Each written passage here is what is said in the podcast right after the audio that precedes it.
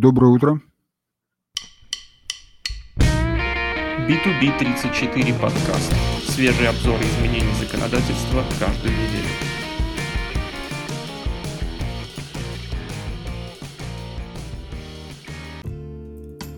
Так, и первая новость у нас для пользователя 1С. А, значит, две видеолекции опубликовано в 1С лектории. Это видеозапись лекции об учете малоценных объектов в 1С бухгалтерия 8 и э, видеозапись лекции об учете финансовой аренды в 1С бухгалтерии государственных учреждений на практических примерах. То есть полезная такая лекция на примере одного из семинаров 1С консалтинг, который проходил. Так что обратите внимание, вот для бюджетников это будет полезно. Так, дальше у нас новости IT-отдела. Такие тоже статьи. 10 уроков ковида, чему нас научил год пандемии. Ну и вот здесь 10 уроков, более подробно не раскрыты, я их так быстро перечислю. Значит, первое. Мыть руки не только перед едой, носить маски, работать в пижаме или даже без. Ну, это для удаленщиков. Быть сисадмином, то есть когда проблема с компьютером возникает, самому решать. Выключать микрофон в зуме, не все, правда, это делают. Жить с близкими в одном пространстве, обходиться без э, разговоров у офисного кулера, у кофемашины, ну, опять же для удаленщиков. Ценить комфорт в доме, если раньше какие-то мелочи, на которые не обращали внимания, теперь они становятся крупными такими помехами. Радоваться простым вещам и адаптироваться к изменениям. Ну, такие вот полезные навыки сформировал ковид. Так, э, киберпреступность в России выросла на... Так, не помню, насколько здесь ну, в общем, на треть, грубо говоря. То есть теперь четверть всех преступлений совершается в высоких технологиях. И, собственно, здесь рассказывается о том, где, что, как воруют и что делают эти нехорошие люди. Можно почитать. Так, хакеры публикуют данные э, похищенных материалов в сети. То есть киберпреступники публикуют данные компаний, отказавшихся платить выкуп за похищенную информацию. Ну, касается, конечно, какой-то конфиденциальной информации, то есть которая имеет, э, скажем так, ценность для конкурентов или, может быть, для какого-то не очень хорошего пиара, что вот, мол, мы нашли то, чего вы не хотели никому показывать, заплатите денег или покажем. Ну, отказались, все, начали публиковать, рассылать. Ну, есть и такое. Так, и рубрика э, для «Однако». Значит, Антон Орлов, ну, это... Как он тут называется, товарищ? Сейчас я скажу.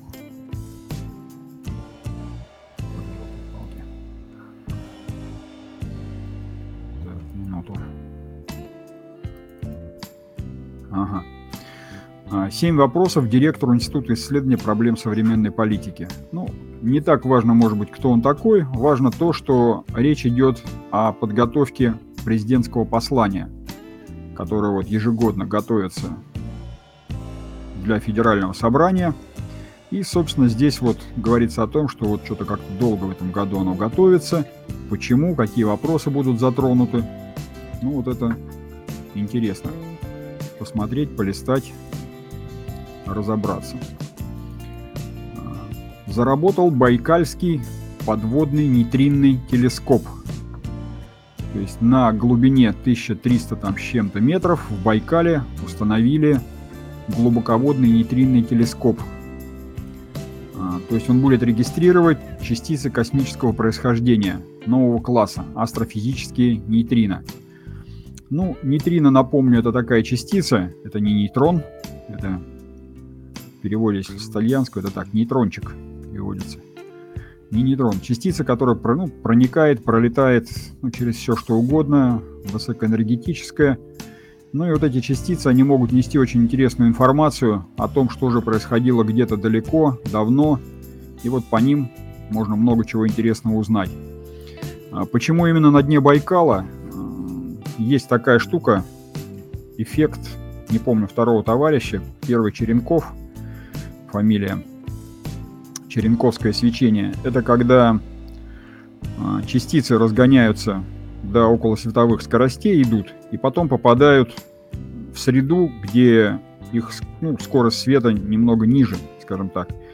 И появляется такое свечение. То есть вот по выделению вот этих фотонов можно определить ну, какие-то характеристики этих частиц, черенковское свечение. То есть вот по поведению, скажем так, по отзвукам, по вот этим фотонным волнам, которые эти нейтрино выдают, можно что-то о них понять. Поэтому, собственно, в Байкал все это дело засунули. Так, неустойчивое ползание по Марсу. Такая интересная статья. Значит, почему неустойчивое? Ну вот, это про американский планетоход. Настойчивость. А, настойчивая, они не устойчивые. Настойчивые полотни по Марсу. Я ошибся. Значит, потому что он называется настойчивость, поэтому и настойчивое ползание. Ну, рассказывается о том, как добирался туда этот марсоход, как его высаживали, что хотят узнать, что хотят найти, какие там микробы ищут, почему их ищут именно таким способом во что это все обошлось, ну, в общем, цели, задачи и то, как все это работает на Марсе. Так, проверка с боем. Ну вот в один день, 10 марта, произошло сразу 5 событий, которое привело, ну, скажем так, к потере работоспособности некоторой части интернета. А, то есть, ну, так до сих пор никто и не понял толком, ну, по крайней мере, не получили четкого ответа, почему было это безобразие. Но как бы в один день сошлось сразу пять событий, которые могли быть причиной вот этого замедления. Во-первых, э, кончилось разрешение для Ростелекома на использование определенных частот. Во-вторых, действительно был какой-то отказ техники в Ростелекоме, что-то там с роутерами. В-третьих, э, Роскомнадзор начал операцию против Твиттера, начал его замедлять из-за чего тоже возникли какие-то трудности. Хотя мои товарищи говорили через VPN, как обычно, все работает нормально. А, также было заявление администрации США о том, что они нанесут ответный киберудар по России за то, что российские хакеры постоянно пытаются навязать им какого-то президента, ну или куда-то там залезть. Ну и где-то в этот же день произошел пожар в дата-центре в Страсбурге. Ну вот куча причин, 5 штук. Какая из них повлияла, или, может быть, совокупность каких-то из них, ну, вот в этой статье можно почитать. А, и заключительная статья. Лунно-политический альянс Россия и Китай намерены построить общую научную станцию на Луне. А, почему этот альянс может оказаться взаимовыгодным? Что вносим мы? Что вносит Китай? Что это за станция? Какие цели, задачи? Ну, тоже можно почитать вот в этой статье но штука, конечно, интересная.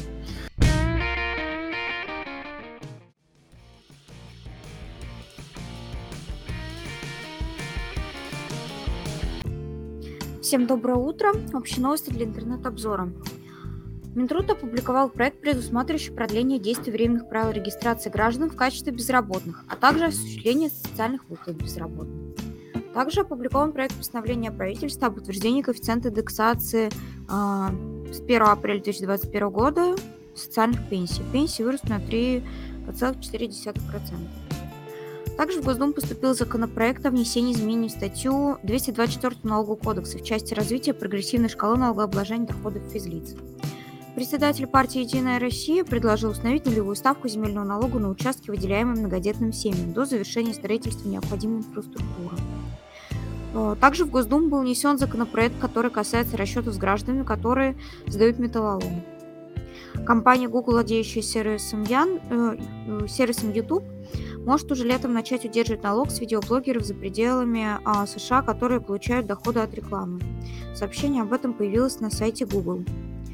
И в Госдуму поступил законопроект о восстановлении в полном объеме права на досрочную пенсию по старости для педагогических и медицинских работников – Речь идет о долгосрочной пенсии за стаж. Новости для бухгалтера. Минфин опубликовал на федеральном портале проект ФСБУ для коммерческих организаций документы документооборот в бухучете. На федеральном портале был опубликован проект приказа ФНС, который меняет форму налоговой декларации по НДС. Данные поправки связаны с, э, с внедрением системы прослеживаемости товаров. Теперь ИП могут получать патенты в электронном виде, как сообщает пресс-служба ФНС. При этом получать патент, э, как ранее в налоговом органе на бумаге не требуется. И дальше представлено письмо Минфина. А, фирма находится на упрощенке, товар для дальнейшей реализации приобретены подотчетным лицом. И в вопросе отражения расхода такой покупки разобрался Минфин в своем письме. Новости для кадровика. Минтруд разработал проект поправок постановления правительства о базе вакансий работы России в части, касающейся эксперимента по кадровому ЭДО. А нормы эксперимента по кадровому ЭДО продлят до 15 ноября. В Госдуму были внесены два законопроекта о новых льготах и преференциях для медицинских работников. А, предлагается установить для медработников сокращенную продолжительность рабочей недели. И кроме того, раз в 10 лет можно будет взять оплачиваемый отпуск продолжительностью 1 год. И зарплата медиков должна составлять не менее 200% от средней зарплаты региона, в котором они проживают. А, бизнес-сообщество обсуждает поправки в ТК РФ и КАП, которые касаются возмещения работниками материального ущерба, нанесенного работодателем. И в России предлагают запретить страдающим алкоголизмом гражданам занимать руководящие позиции в организациях. Обращение с такой инициативой а, было направлено в Минтруд. Новости для юриста.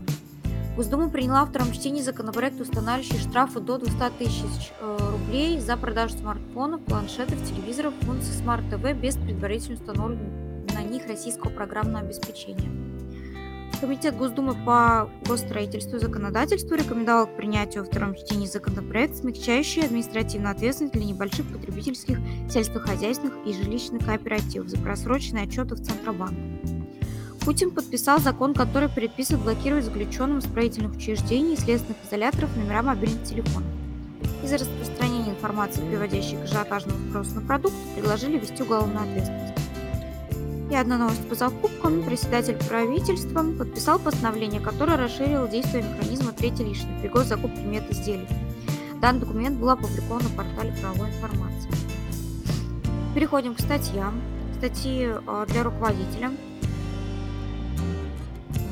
Первая статья. Заказчик отказывается платить. Что делать, чтобы не идти в суд? А здесь представлена ситуация, когда компания уже оказала услуги и выполнила все работы по договоренности, и теперь клиенты отказываются оплачивать полную стоимость работ, ссылаясь на то, что недовольны а, качеством услуг. И что делать в такой ситуации компании исполнителю заказа? Разобрали данную статью. Следующая статья про искусственное доробление в рознице. А в статье рассмотрели основные претензии ФНС к розничной торговле на основе анализа всей арбитражной практики за период 2017 по 2020 год. Как теперь будут искать обнальщиков? А, как уже было сказано ранее, в Госдуму внесли законопроект, который вводит оценку риска проведения юрлицем и ИП подозрительности банковских операций. Эти поправки вносятся в 115 закон – и в данной статье рассмотрели данный законопроект. И изменения в критериях аудита а, с 2021 года. С 2021 года были обновлены критерии аудита. А здесь рассмотрели такие вопросы. Что вообще аудит дает бизнесу? Реально, реально ли он защищает от рисков должностных лиц, директора, бухгалтера и даже собственника? И кто с наибольшей вероятностью выиграет данных нововведениях? Об этом всем поделились в данной статье. А, дальше переходим к статьям для бухгалтера. Статья «Кто может сдавать упрощенную бухгалтерскую отчетность?» Организации, которые могут применять упрощенный способ ведения бухгалтерского учета, включая упрощенную бухгалтерскую отчетность, упоминована часть 4 статьи 6 Федерального закона об учете. Как нотариально заверить э, перевод документов? Документы, оформленные на иностранном языке, нуждаются не только в переводе, но в некоторых случаях и в нотариальном заверении такого перевода. И в данной статье рассказали, какие документы требуют нотариального перевода и как его сделать. Как избавиться э, от старой налоговой задолженности. Памятка для бухгалтера. В данной статье рассмотрели вопрос, как списать такую налоговую задолженность, если гасить ее не планируется. А как правильно заполнить 3 НДФЛ за 2020 год? Новая 3 НДФЛ, что изменилось и как правильно ее заполнить. В данной статье рассказали, что именно поменялось и как декларацию правильно заполнить и представить налоговую инспекцию. И еженедельный обзор, прочие события за период с, 12, э, с 9 по 12 марта. Дальше переходим к статьям для кадровика. Увольнение по инициативе работодателя. Какие могут быть э, у кадровика вопросы? В данной статье разобрали некоторые, некоторые случаи увольнения работников по основаниям части 1 статьи 81 Трудового кодекса. Следующая статья для кадровика. Иностранные работники. Отличие между временно проживающими и временно пребывающими. Временно пребывающие в РФ иностранные граждане – это лица, прибывшие в РФ по визе или получившие миграционную карту, но не имеющие вида на жительство. Следующая статья для кадровика. Как уволить а, сотрудника в связи с ликвидацией или банкротством компании. А нестабильная экономическая ситуация, вызванная коронавирусом и уход многих предприятий на ограниченный режим работы, существенно повлияли на жизнеспособность бизнеса. И как следствие, часть из них в условиях пандемии не смогли продолжать вести свою деятельность или при, были признаны банкротами. И в связи с этим а, многим работодателям а, перед многими работодателями стал вопрос о сокращении штата и увольнении работников. Следующая статья для кадровика. Что кадровикам надо знать про мертвые души в компаниях. Мертвые души в компаниях бывают нескольких видов. Во-первых, это сотрудники, которые реально работали, а, но потом фактически прекратили трудовые отношения, а увольнение не оформили. И, во-вторых, это сотрудники, которых оформили на работу, но их э, работа реально не предполагалась. Испытательный срок, как все провести правильно. Трудовой кодекс позволяет работодателю выдвинуть условия э, об испытательном сроке при приеме на работу. Срок варьируется до трех месяцев, а для руководителей еще некоторых должностей, поименованных а, в, части 5 статьи 70 Трудового кодекса, установлен срок до 6 месяцев. И две статьи для юриста. Налоговая при встречке а, провела осмотр помещений контрагента. Что сказал суд? В данной статье представлено судебное решение – Учиться, как известно, всегда лучше на чужом примере, и в данной статье поэтому а, разобрали дело. И последняя статья, когда банкротство не спасет от долгов в случае с практики. Здесь представлен э, также обзор судебной практики по банкротству. На этом информация для интернет-обзора закончилась. Переходим к обзору новостей законодательства.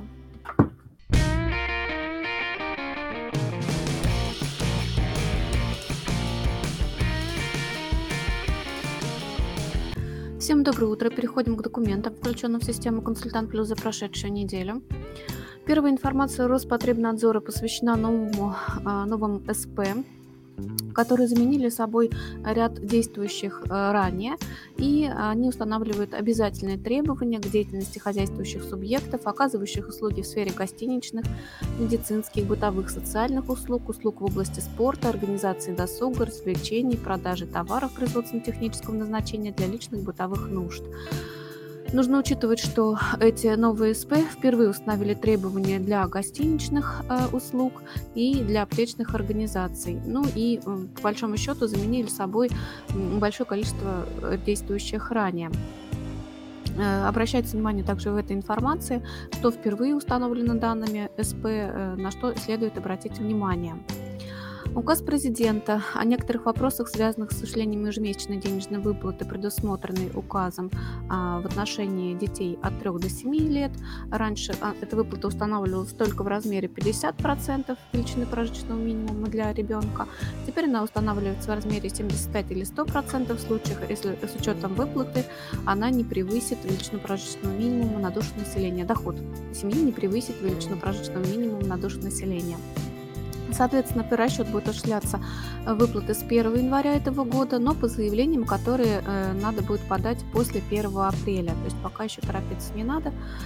После 1 апреля необходимо подать заявление. Ну и, соответственно, размер ежемесячной выплаты будет устанавливаться каждый год с 1 января в зависимости от величины прожиточного минимума. Федеральный закон 45 ФЗ направлен на развитие туризма на местах и устанавливает полномочия субъектов Российской Федерации и полномочия органов местного самоуправления в отношении развития туризма. Постановление правительства следующее. Положение это о формировании плана проведения почвенных, геоботанических и других обследований земель сельскохозяйственного значения, а также проведение таких обследований, то есть как они проводятся. Следующий федеральный закон э, вносит изменения в закон о порядке осуществления иностранных инвестиций в хозяйственное общество, имеющее стратегическое значение.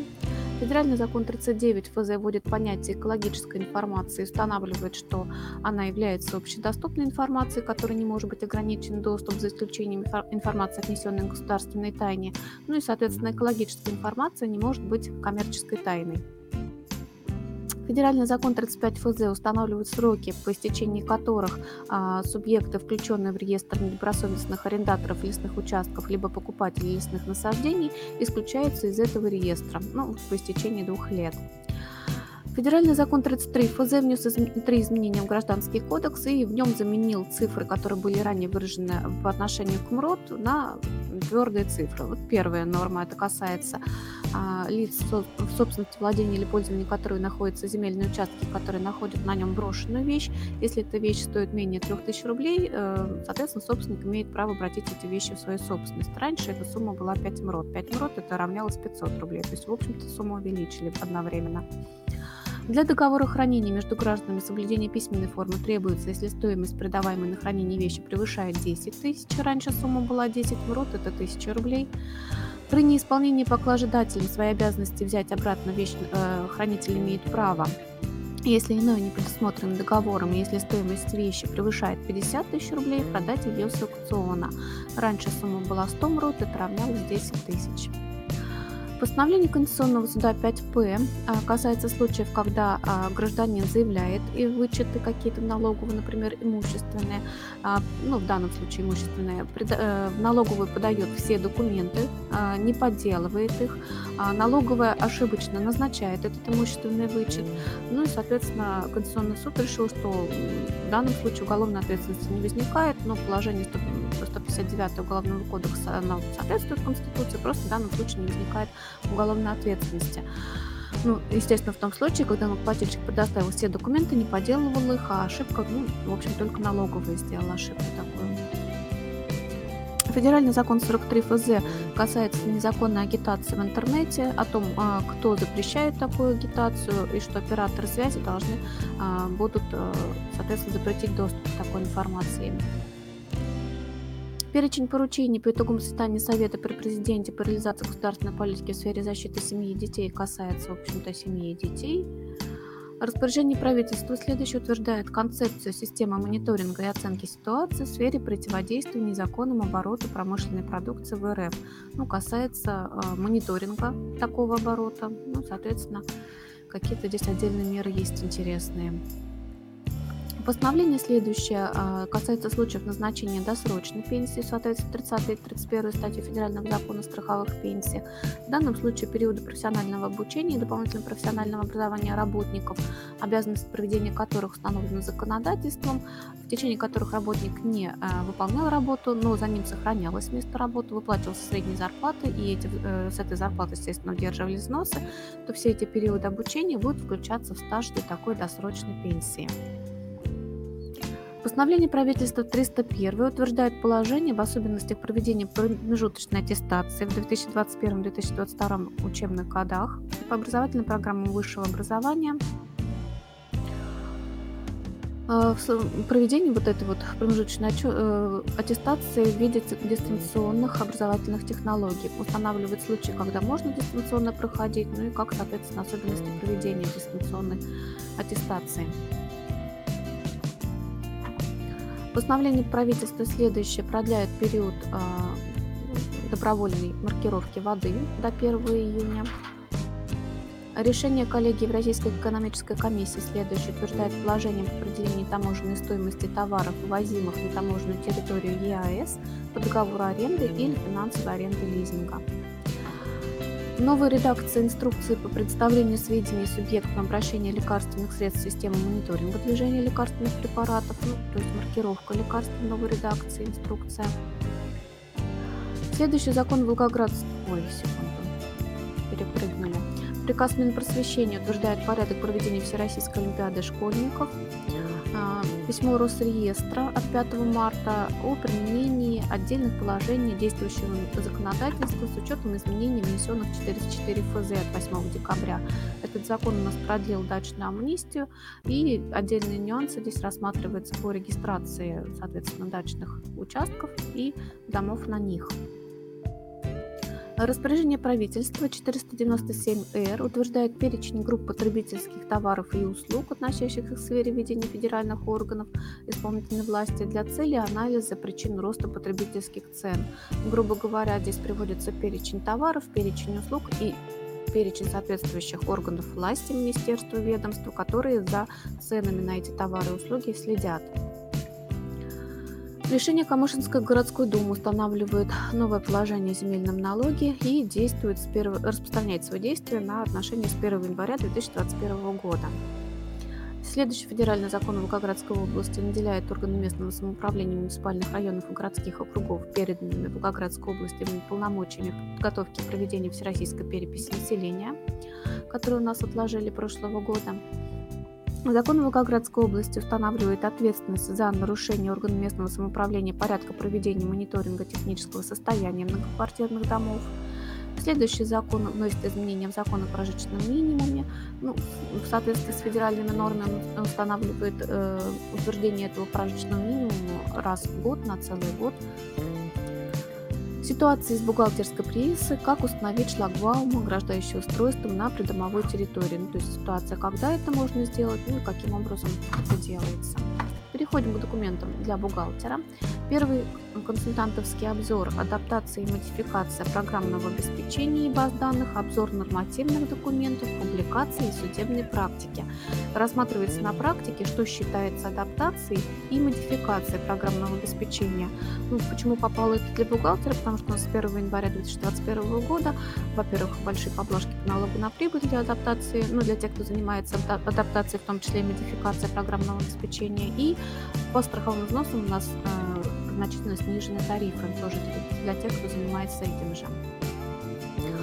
Информация ФНС. Россия опубликован перечень легковых автомобилей средней стоимостью от 3 миллионов рублей для расчета транспортного налога. Здесь э, ну, сравнивают с предыдущим годом соответствующий перечень.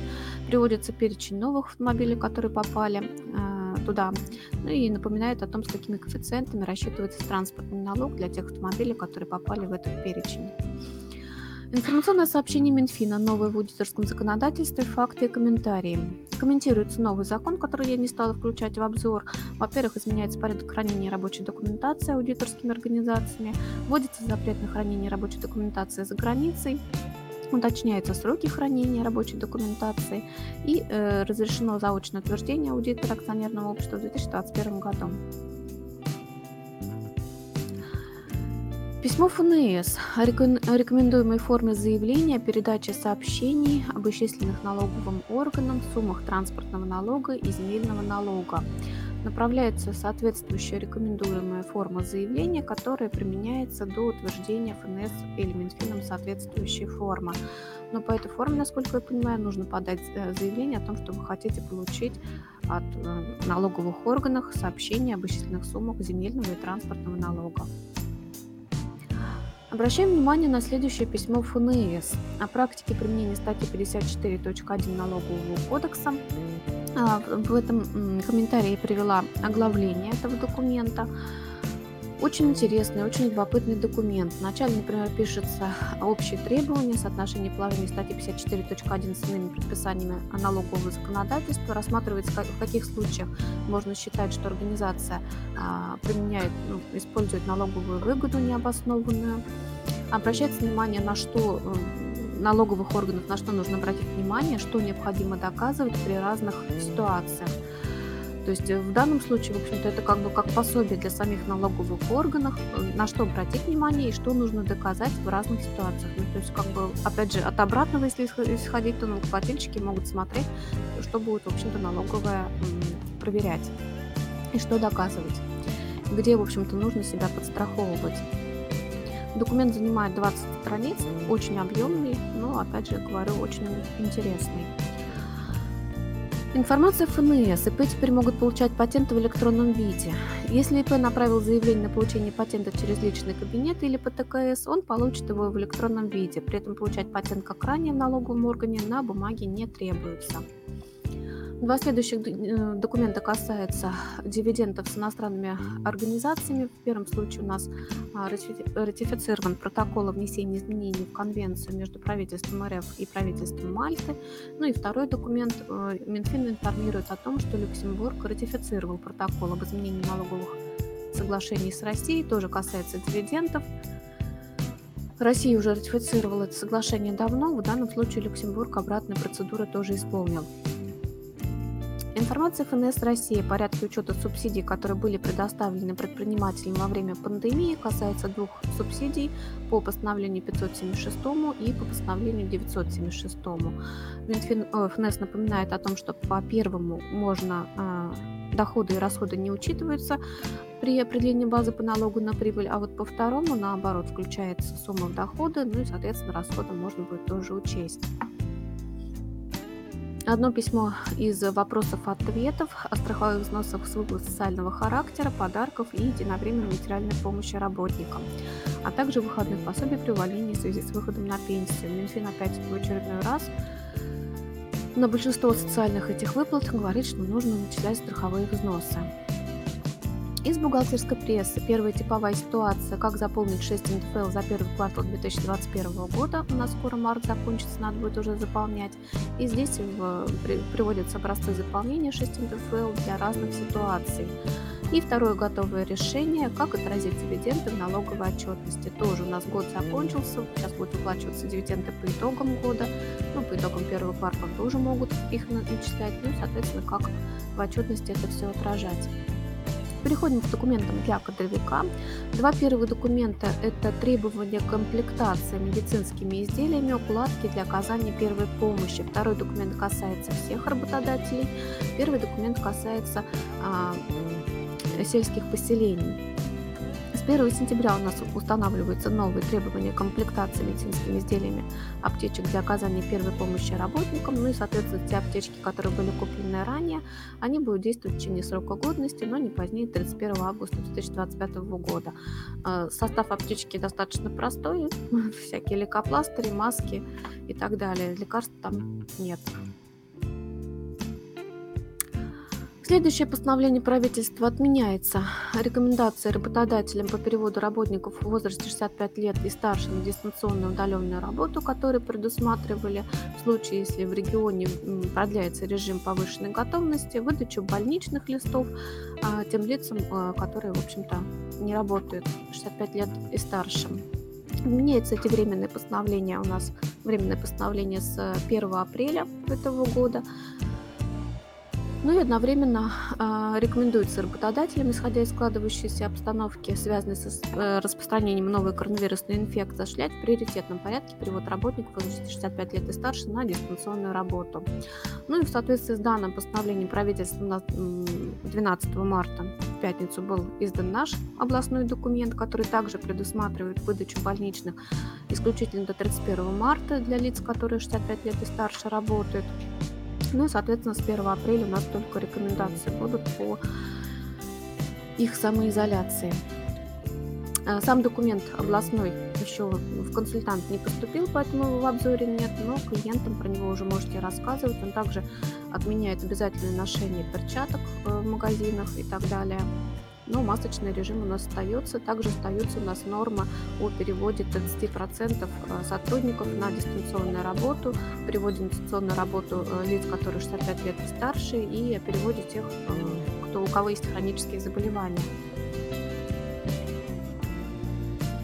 Так, что у нас еще? А, федеральный закон 34 ФЗ у нас изменяет трудовой кодекс и устанавливает, что работники, имеющие трех и более детей в возрасте до 18 лет, ранее до 12 лет, могут получать ежегодный отпуск в удобное для них время. Ну и, соответственно, до достижения младшим из детей в возрасте 14 лет. Документы для юриста Первый обзор Верховный суд разъяснил, как применять антимонопольное законодательство. Очень интересно тоже постановление Пленума Верховного суда, которое вносит изменения в предыдущее по антимонопольному законодательству. Касается э, того, как определить доминирующее положение, может ли пассивное участие в торгах расцениваться как картельное соглашение, какие процессуальные нарушения повлекут отмену решения антимонопольного органа, в общем, другие интересные моменты. Следующий обзор нарушения в сфере рекламы и ответственность за них, ответы из практики за 2019-2021 годы. Анализируется соответствующая судебная практика, рассматривают ситуации, когда, э, допустим, если э, в каком-то заявлении, соглашении, договоре э, потребитель согласился на получение рекламы, в каких случаях это может расцениваться ну, как нарушение законодательства, ну и отдельные другие моменты. Федеральный закон 44 ФЗ у нас э, разъясняет, в каких случаях, ну и как, каким образом э, будет запрет использования сотовых телефонов в следственных изоляторах и тюрьмах, вернее, запрет э, операторам связи предоставлять соответствующие услуги. Письмо Банка России о проведении осмотра поврежденного транспортного средства в рамках договора обязательного страхования гражданской ответственности владельцев транспортных средств. Разъясняется, как считаются сроки от момента заявления потерпевшего а, о выплате страхового возмещения до момента самого возмещения в случае, если потерпевший не предоставил транспортное средство на осмотр по первому требованию или по второму, ну и в каких случаях, соответственно, а, страхователь страховщик, вернее, а, будет считаться нарушившим эти сроки. Приказ Ростехнадзора об утверждении перечня нормативно-правовых актов, содержащих обязательные требования, оценка соблюдения которых осуществляется в рамках контроля Ростехнадзором. Ну, то есть здесь разные моменты по опасным производственным объектам, а, по другим нормам, которые, в общем-то, Ростехнадзор а, контролирует. Федеральный закон 37 ФЗ увеличивает штрафы в сфере предвыборной агитации – Федеральный закон 36 ФЗ вносит изменения в КААП и ужесточает ответственность за а, пожарную безопасность, за нарушение пожарной безопасности. Во-первых, устанавливает ответственность за повторное нарушение требований пожарной безопасности, если оно совершено на объекте защиты, отнесенном к категории чрезвычайно высокого и высокого и значительного риска, и вводит норму о том, что в данном случае даже могут приостанавливать деятельность компании до 30 дней. Ну и нарушение требований пожарной безопасности, повлекшее возникновение пожара или уничтожение повреждения чужого имущества, либо вред здоровью, тоже также может повлечь приостановление деятельности компании до 30 суток.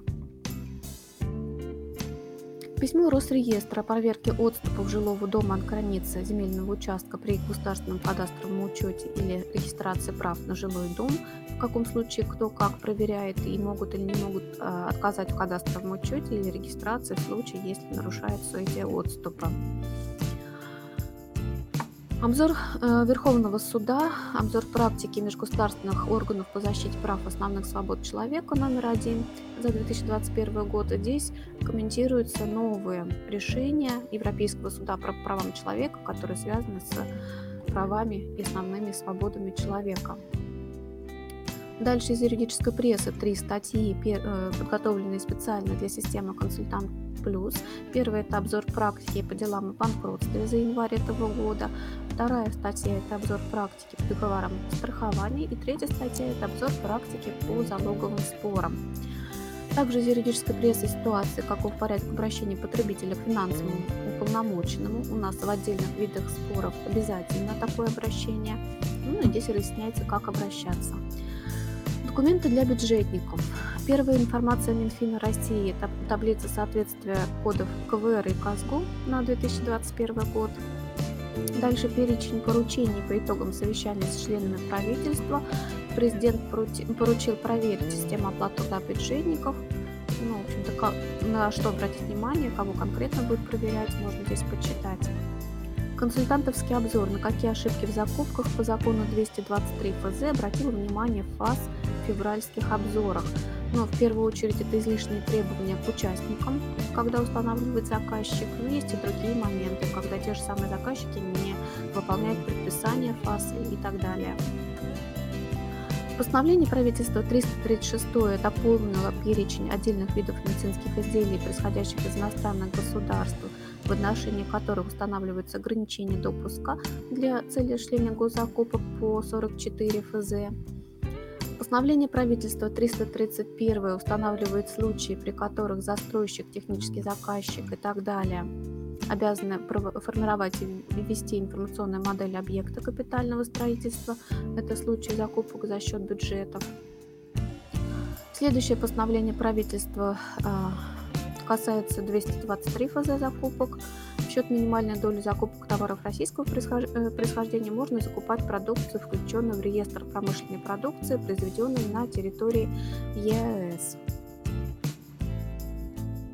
Письмо Минфина Минпромторга следующее касается вопросов шления закупок текстильных изделий, одежды, мягкого инвентаря многоразового использования. Здесь э, говорится о том, что закупать такой мягкий инвентарь можно двумя способами. То есть, когда закупается непосредственно, то есть поставка осуществляется, и дальше уже не, будет периодически необходимо его дезинфицировать. Либо второй вариант закупок – это когда он берется в аренду, и та же самая дезинфекция уже э, на арендодателя перекладывается. И в отдельных случаях говорится, что, в принципе, второй вариант, он даже предпочтительнее, потому что меньше тратится на дезинфекцию и так далее. Э, приказ Минэкономразвития следующий устанавливает норму, что в ГИС энергоэффективность декларация за отчетный период 2020 года размещается с 1 августа по 1 ноября. Декларация о потреблении энергетических ресурсов.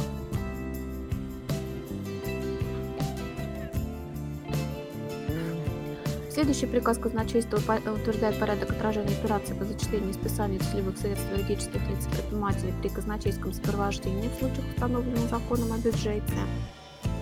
Волгоградский документ приказ Комитета образования и науки утверждает форма документов, используемых Комитетом образования в процессе лицензирования образовательной деятельности, то есть заявление о получении лицензии, и иные документы, которые необходимы в этой отрасли. Два готовых решения. Первое – исправление ошибок в декларации по НДС. Возможно, будет интересно не только бюджетникам, а и коммерческим организациям в том числе. И второе – готовое решение, как определить и отразить в бухгалтерском бюджетном учете казенного бюджетного и автономного учреждения финансовый результат по итогам отчетного периода.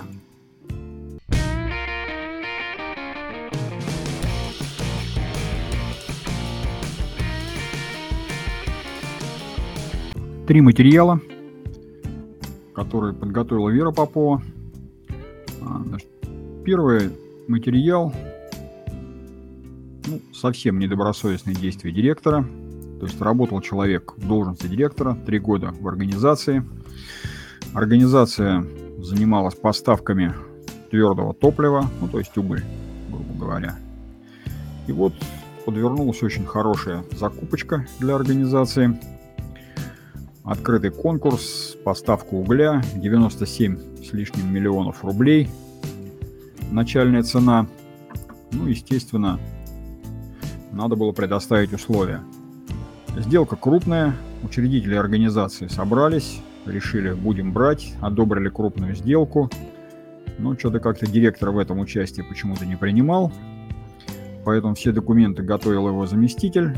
Она подготовила заявку, отвезла, передала в закупочную комиссию. Но только она вышла буквально, это вот крайний срок был подачи заявки из закупочной комиссии, как следом там появился уже сам директор организации. И начал делать что-то непонятное, с одной стороны, но с другой стороны, такое очевидное действие. Первое. Он взял и подал заявление, но не от своей организации, а от какой-то другой фирмы на участие в закупке. Что вот, мол, я привез документы от какой-то фирмы, подал. Хорошо. И тут же подал заявление, собственноручным подписанное на отзыв только что поданной заявки от организации, которую он возглавляет. Ну, то есть то, что привезла его заместитель, он так росчерком пера лихо отменил. Ну, закупочной комиссии, ну все понятно, директор имеет право. Отменил, значит отменил. Снимаем вас с участия в этих торгах. И сняли. На следующий день директор пришел на работу, написал сам себе заявление на увольнение, сам себе наложил резолюцию, что он не возражает, и в этот же день уволился из организации. Через пару дней прошел конкурс торги. Оказалось, что всего две фирмы участвовали в этом. Одна фирма, документы которой даже директор заносил в закупочную комиссию, а вторая фирма другая. И выиграла та фирма, документы которой, собственно, сдавал директор. Такая замечательная штука. Но организация очень сильно удивилась. Стала разбираться, говорит, а как так, что такое, что-то мы не поймем. Мы-то вроде подавали, у нас там и сумма была хорошая, и все остальное, а почему-то выиграла какая-то другая контора с какой-то другой суммой. Копнули, а оказывается их заявку сняли. Кто? Директор. Эх, ничего себе. И организация пошла в суд. Говорит, ну что ж такое человек творит? То есть, ну и, собственно, все было настолько очевидно, что да, то есть товарищ, что он, собственно, сделал? А, во-первых, был конфликт интересов. То есть одну организацию директор возглавлял, во второй организации он был единственным участником и тоже был директором, кстати. То есть уже как-то нехорошо получается, когда две такие организации одинаковых участвуют, ну, одинаково возглавляемых. А, дальше. Вот свои действия по отзыву заявки директор значит, ни с кем не согласовывал. То есть с учредителями он это не обговаривал. Одобрение, то есть это тоже сделка, отзыв вот этой заявки. И одобрение на совершение такой сделки от учредителя он не получал. Ну и также он от них скрыл факт от учредителя, что он так тесно аффилирован с фирмой, которая является конкурентом для организации. Ну, то есть вот настолько явные были нарушения – и настолько они хорошо вписывались в причины возникновения убытков, что у судов, ну даже вообще во всех трех инстанциях не возникло ни малейших сомнений в вине директора. Ну и, собственно, что получается? Вот ты, товарищ, сделал определенные действия. Вот они привели к убыткам. Железная связка. Значит, ты должен сделать что? Возместить эти убытки. А какие там убытки составили? А убытки составили 40 3 миллиона 751 тысяча 891 рубль. Ну вот, собственно, вот эти 43, почти 44 миллиона и повесили на директора. То есть он должен будет возместить. Ну, то есть все, что он там заработал на этой закупке, все придется, скорее всего, а может быть и больше, отдать. Ну вот, собственно, непонятно, на что рассчитывал товарищ, когда действовал таким грубым лобовым методом. Думал, что как-то все обойдется, не знаю. Но не обошлось. Так, следующая ситуация тоже достаточно любопытная. Два учредителя в далеком 93 году, очень давно, даже создали ООО. А, ну, один из учредителей, у него там была доля 35%, внес значит, свою сумму в уставной капитал. Ну и после этого, значит, как бы все вопросы по управлению передал своему второму напарнику, то есть участнику 2. А сам, в общем-то, не интересовался особо, что там в организации происходит, не участвовал в ее делах, ничего. Но, тем не менее, 26 лет, то есть он исправно получал от второго участника какие-то денежные суммы, предполагал, что это дивиденды, но вдруг в 2019 году, то есть через 26 лет, Участник 2 перестал передавать эти суммы. Участник 1, значит, там заволновался, говорит, а что ты как тут 26 лет деньги мне давали и вдруг перестали. А почему? Стал разбираться и выясняет, что, оказывается, с 95 -го года он вообще уже там участником этого ООО не является. Да как же так, говорит, а вот дивиденды, заявления никаких не писал. Это же безобразие. Он пошел в суд, говорит, да пусть, давайте вернем все назад восстановите мои права, я дальше хочу получать дивиденды. Ну, суд поднял регистрационное дело. А, в регистрационном деле, оказывается, висит заявление, ну, копия, точнее, заявления от участника первого, аж от 95 -го года, в которой он, значит, просит исключить его из этого ООО, а вклад в размере 490 тысяч рублей, ну, это те 490 тысяч рублей, То есть их там можно легко поделить на тысячу. Сумма невеликая, скажем так. Вот он просит передать участнику номер два. Все, говорит, это вот. Пусть, говорит, он дальше рулит, а я ухожу ни с чем. Ну и понятно, что если с 95 -го года товарища уже нет в этом ООО, то когда э, был создан ЕГРЮЛ и все фирмы, юридические лица были зарегистрированы в этом ЕГРЮЛе, Едином государственном реестре юридических лиц, естественно, что там уже был указан только один участник, то есть участник номер два.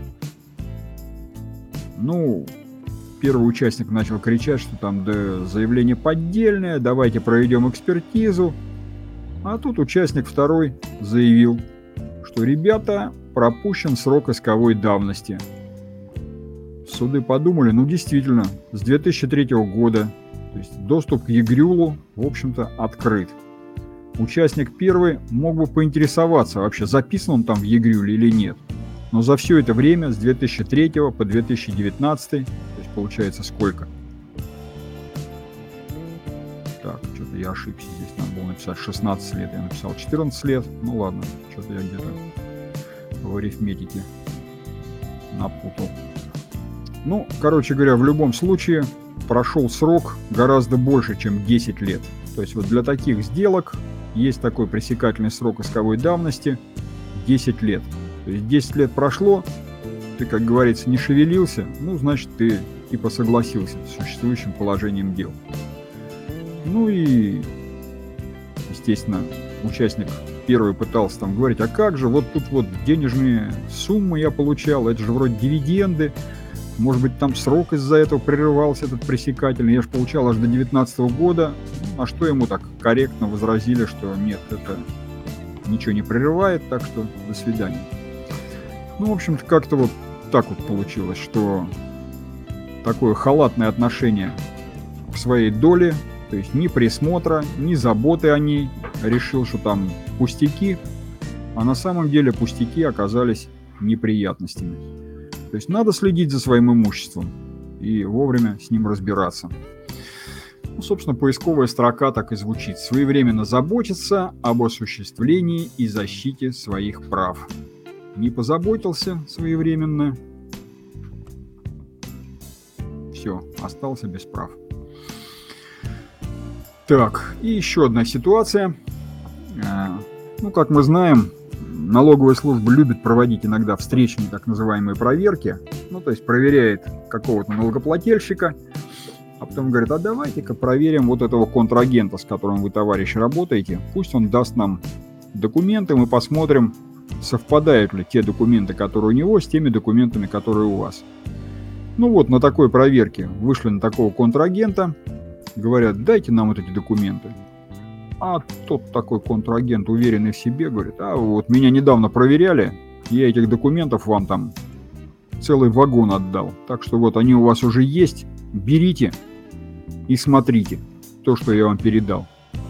Ну, налоговая так немножко удивилась такой дерзости. Ну, посмотрел документы. Ну да, в принципе, в основном все есть, но отдельных документов не нашлось короче говоря, в тех, которые были переданы ранее. Ну, раз не нашлось, значит, вы, товарищи, нам не предоставили. То есть не сообщили сведения, которые мы хотели получить. Пункт 1, статья 129.1 Налогового кодекса.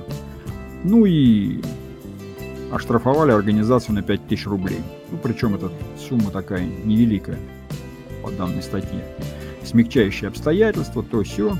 Но организация оказалась принципиальная, не только дерзкая, но и принципиальная. Говорит, да как же так?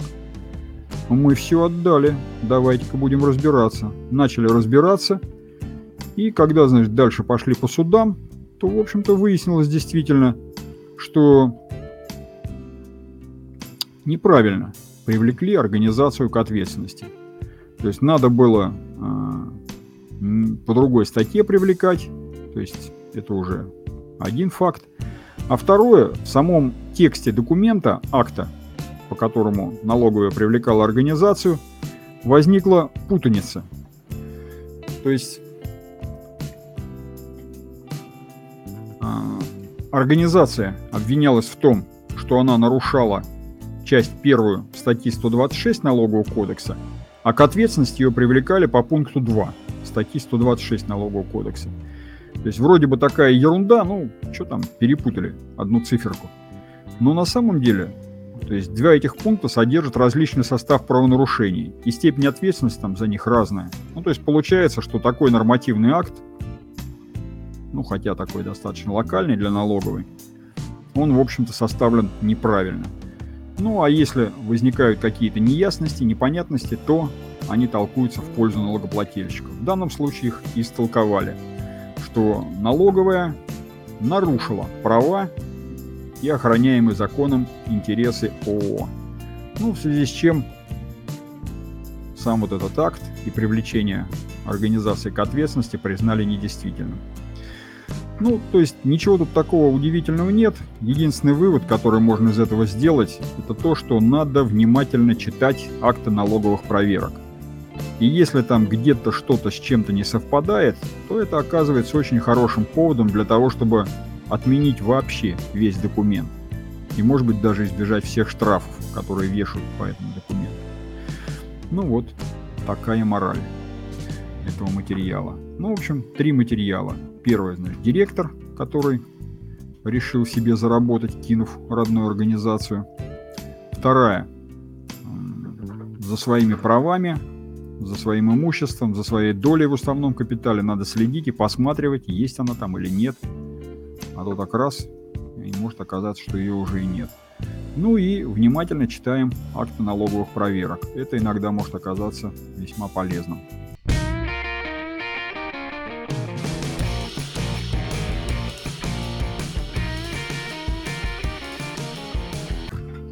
Доброе утро, коллеги. Переходим к полезному документу. Полезный документ обращает внимание на информационное сообщение Минфин России 24 февраля 2021 года. С 27 февраля 2021 года в ряде ПБУ Действуют новые правила. В баланс и отчет о финрезультатах разрешается не включать информацию, раскрытие которой может привести к экономическим потерям или нанести урон деловой репутации. Степень ограничения раскрываемой информации организация определяет сама. Однако Минфин особо отметил, что речь идет лишь об ограничении объема сведений, а не о том, чтобы в принципе не отражать их в отчетности. Какую информацию обязательно раскрывать в бухотчетности, подскажет путеводитель по налогам. Второй полезный документ обращает внимание на письмо Минтруда России от 12 февраля 2021 года. Минтруд разъяснил, что при длительном прогуле а, месяц со дня обнаружения проступка исчисляется не с первого дня отсутствия сотрудника, а с последнего. Только после возвращения сотрудника получится выяснить причину невыхода на работу и применить дисциплинарное взыскание. Какое взыскание можно применить за прогул, подскажет готовое решение. Рубрика «Видеоконсультант». А, представлено одним видеороликом изменение инструкции номер 157Н «Синтетический учет». Минфин дополнил синтетические счета и изменил правила их применения. Лектор поможет разобраться в нововведениях и пояснит, что изменить в бухучете госфинансов на 2021 год. И переходим к инфоповодам. Бухгалтеру коммерческой и бюджетной организации – ФНС разъяснила, что нужно ли применять ККТ, когда участнику программы лояльности предоставляется подарок за бонусы. Если условием получения бонусов является совершение участником программы лояльности определенных действий, то предоставление товаров, работ или услуг за бонусы дарением не признается, поскольку у покупателя есть встречные обстоятельства. Подробнее об этом читайте в письме ФНС России от 1 марта 2021 года бухгалтеру коммерческой бюджетной организации, Минфин настаивает, социальные выплаты работникам облагаются взносами. Финансисты разъяснили, что различные выплаты в рамках соцпакета не названы в первой в перечне необлагаемых взносами, значит, взносы нужно заплатить. Подробнее об этом также читайте в письме Минфина России от 15 февраля 2021 года. Кадровику. Больше многодетных работников смогут брать отпуск в удобное для них время. 20 марта вступают в силу изменения в ТК РФ. Расширен круг лиц, имеющих право получить ежегодный оплачиваемый отпуск в удобное для них время. Юристу и руководителю. Ужесточили ответственность за нарушение правил пожарной безопасности. Установлена административная ответственность за повторное нарушение требований пожарной безопасности на объектах чрезвычайно высокого, высокого или значительного риска. Поправки вступят в силу 20 марта. Подробнее об этом читайте в обзоре от «Консультант Плюс». Юристу. Верховный суд разъяснил вопросы применения антимонопольного законодательства. Как определить доминирующее положение? Может ли пассивное участие в торгах расцениваться как картельное соглашение? Какие процессуальные нарушения повлекут отмену решения антимонопольного органа? На эти и многие другие вопросы ответил Пленум Верховного суда в обширном постановлении. Подробнее об этом читайте в обзоре от «Консультант Плюс». И в заключение специалисту по закупкам. Заказчики по закону 223 ФЗ должны учитывать товары из ЕАЭС в рамках квотирования. Правительство Российской Федерации изменило положение о минимальной доле закупок товаров российского происхождения. Изменения применяются с 6 марта.